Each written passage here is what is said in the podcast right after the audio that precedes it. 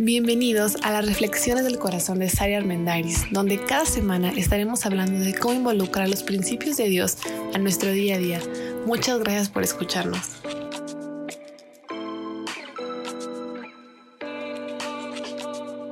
Hola, hola, ¿cómo están? Bienvenidos a este nuevo episodio. Bienvenido a esta serie Domestica tu mente.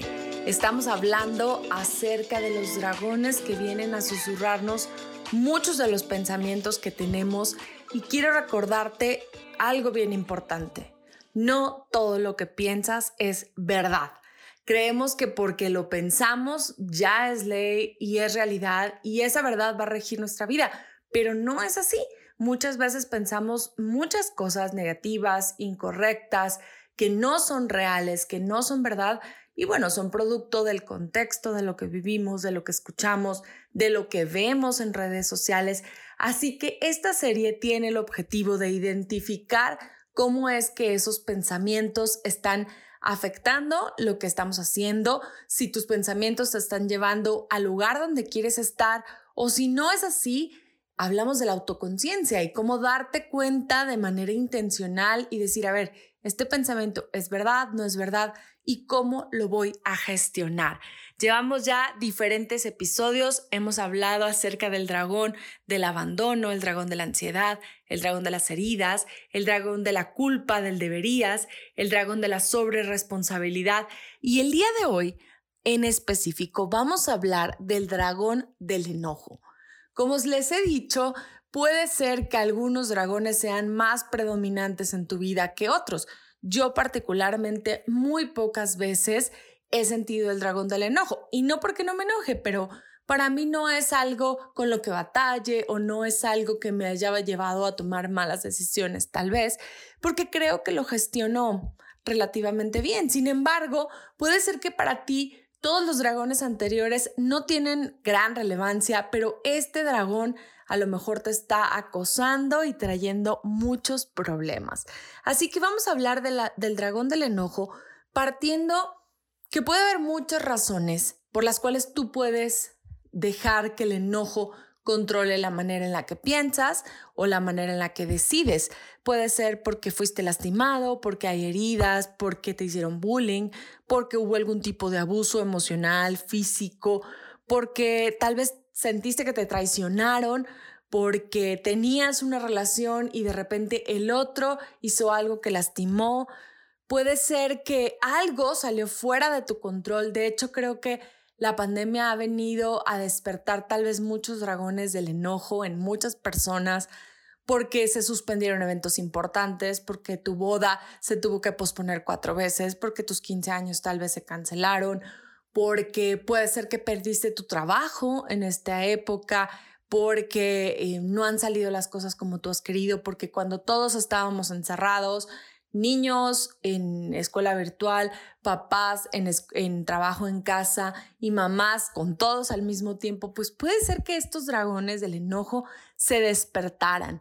Entonces, en realidad hay muchas razones por las que el enojo puede controlarte o más bien por las que tú le das permiso al enojo de que te controle. Hay algo que me gusta mucho resaltar en la gran mayoría de los episodios que hablamos y es el concepto de la responsabilidad personal.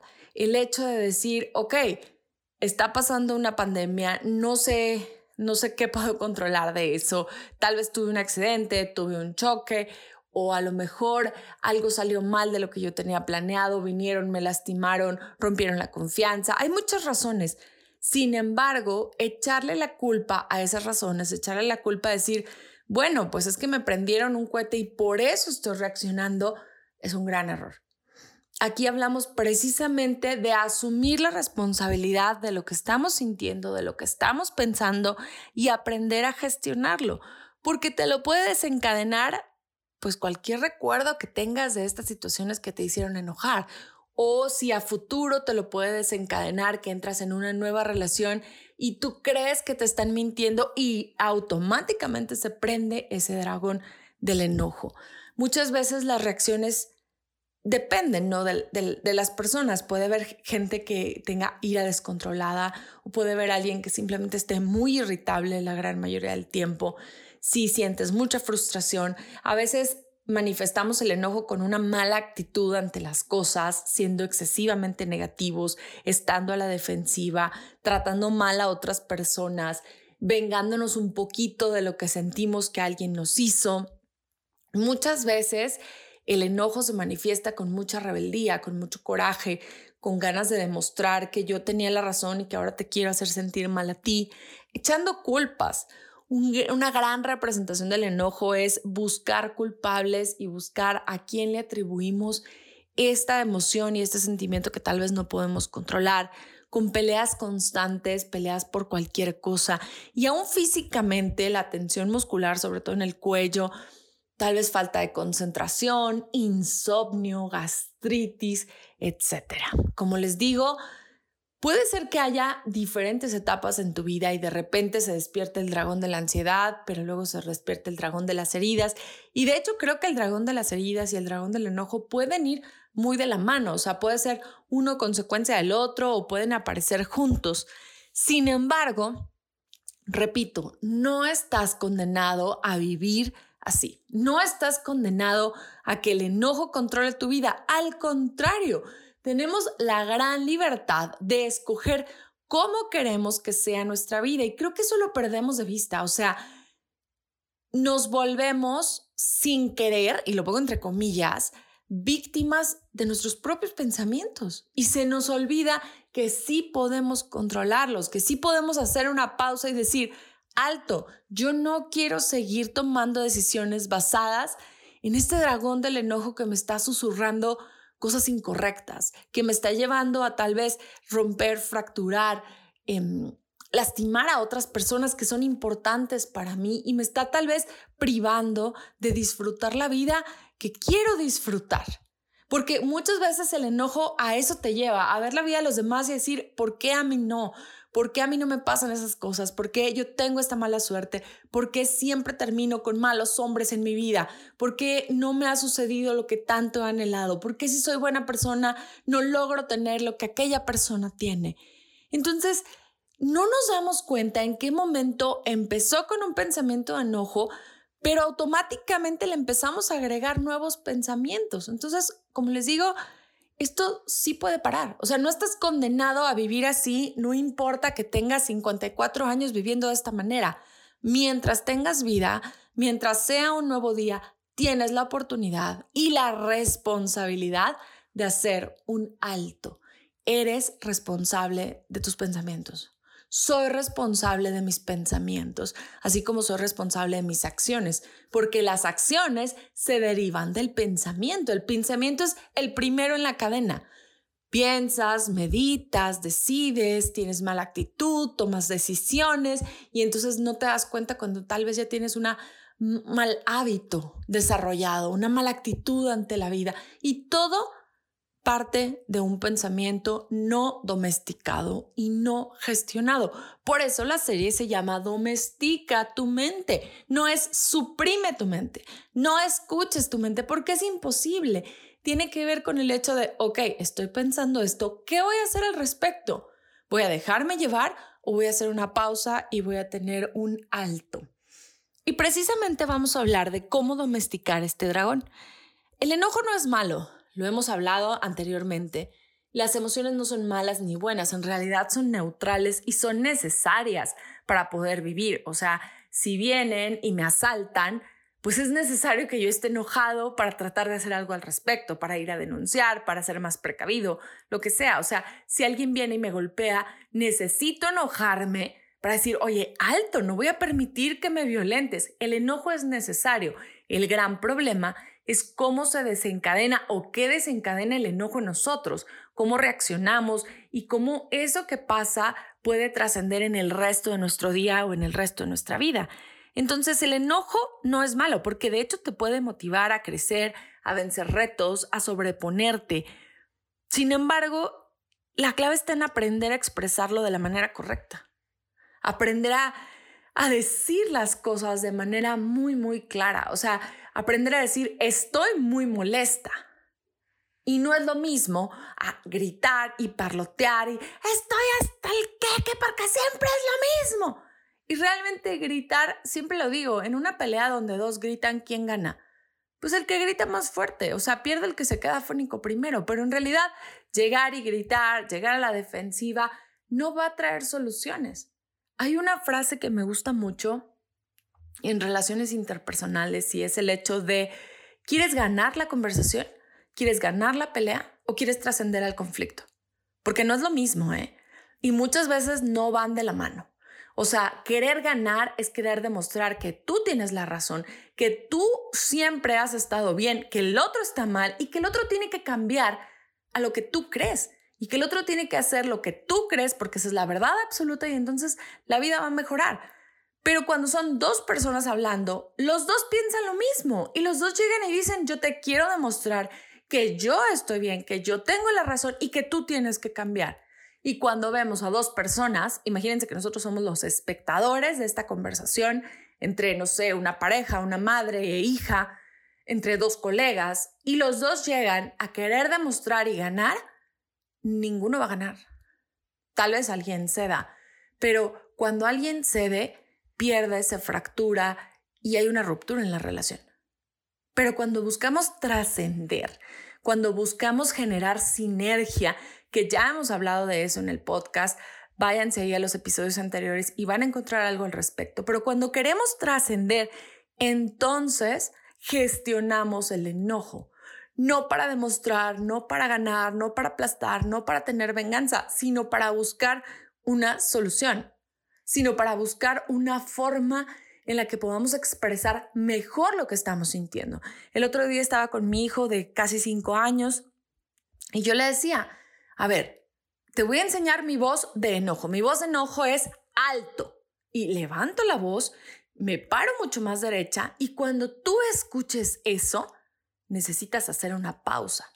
Pero cuando te digo que te amo y que te quiero, mi voz es más dulce, es más agradable porque quiero que aprendas a distinguir la diferencia, porque no hay necesidad de echarte un grito. Esa es la clave, aprender a gestionar nuestro enojo, aprender a expresarlo con palabras. La autogestión es la clave de eso. Por eso la inteligencia emocional tiene que ver con eso. Los pasos de inteligencia emocional empiezan con la autoconciencia.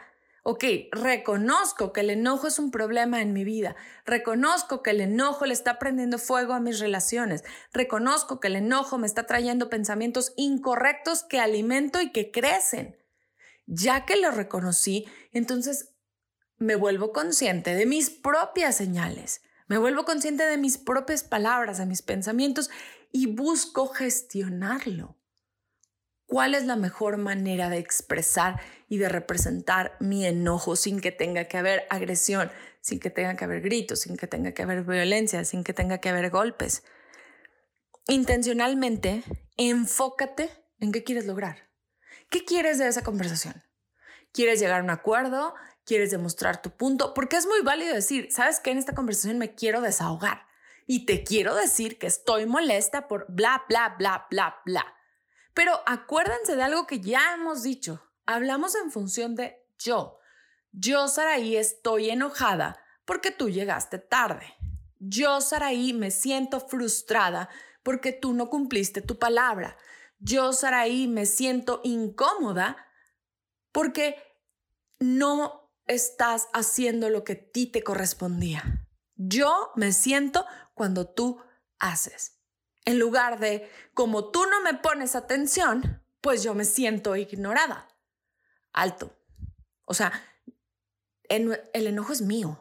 Yo decido si me enojo. Y no estoy diciendo que no te enojes.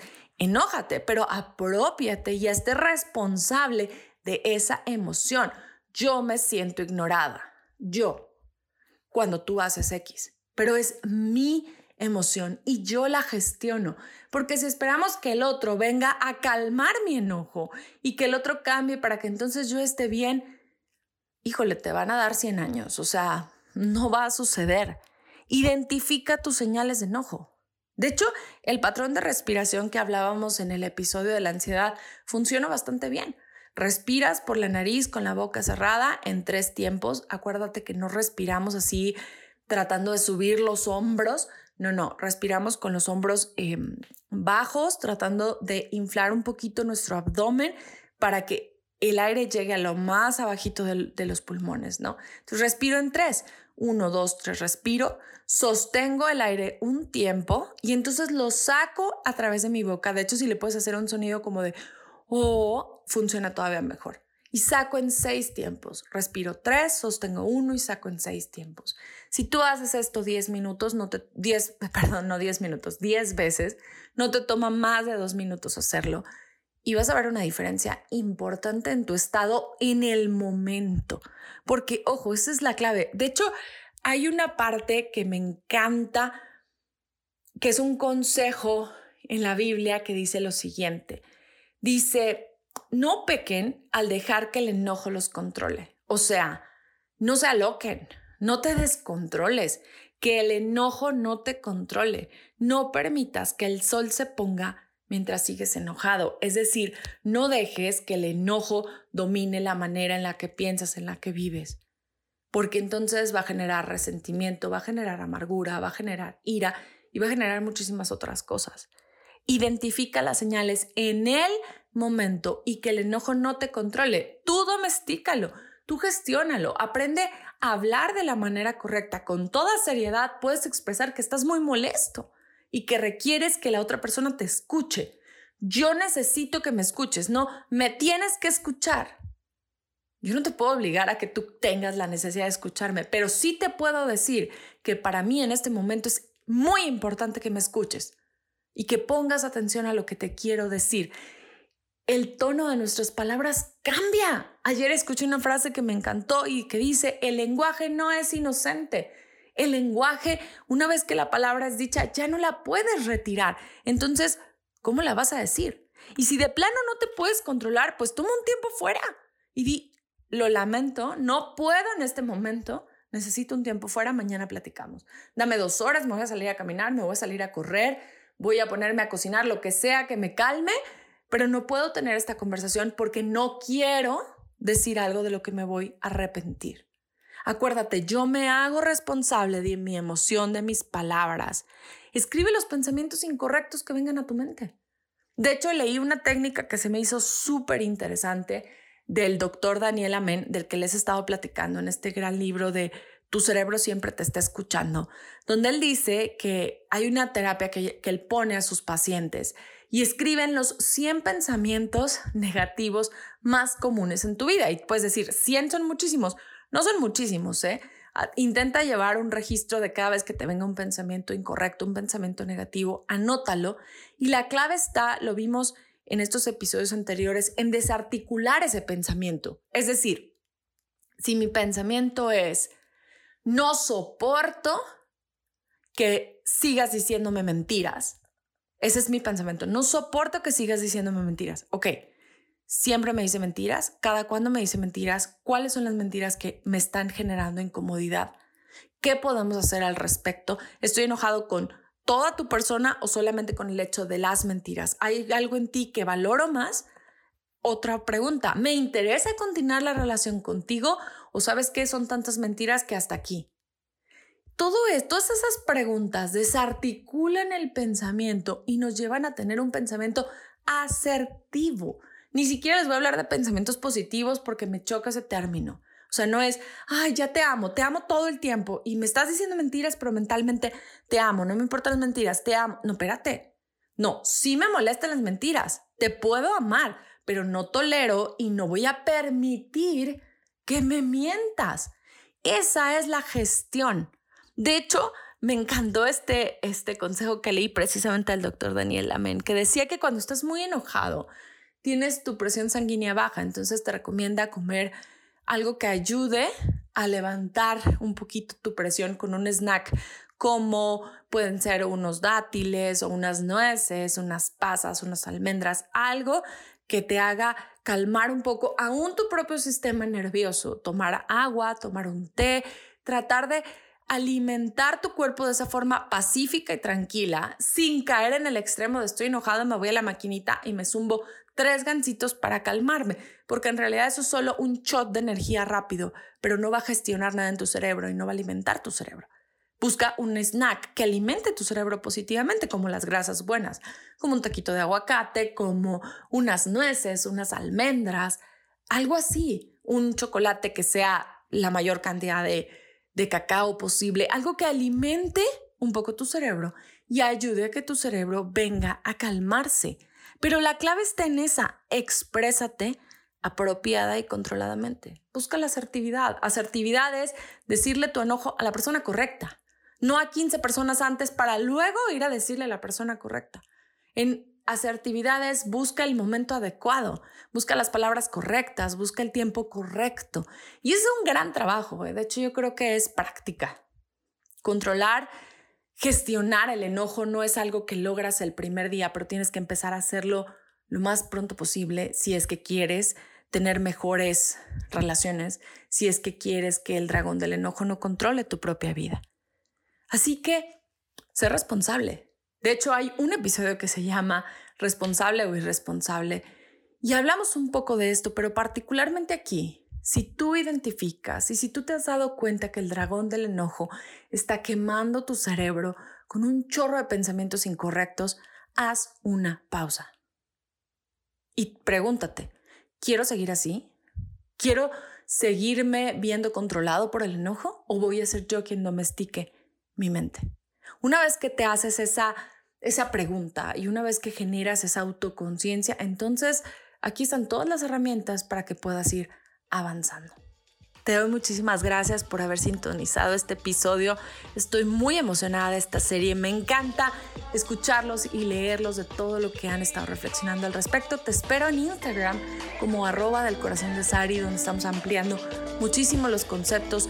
Tengo cursos en línea a la puerta, así que contáctame porque me encantará saber de ti. Y bueno, nos escuchamos la próxima semana en el siguiente Dragón y episodio. No te lo pierdas. Escucha la serie completa Gracias por escuchar y deseo que tengas un lindo día.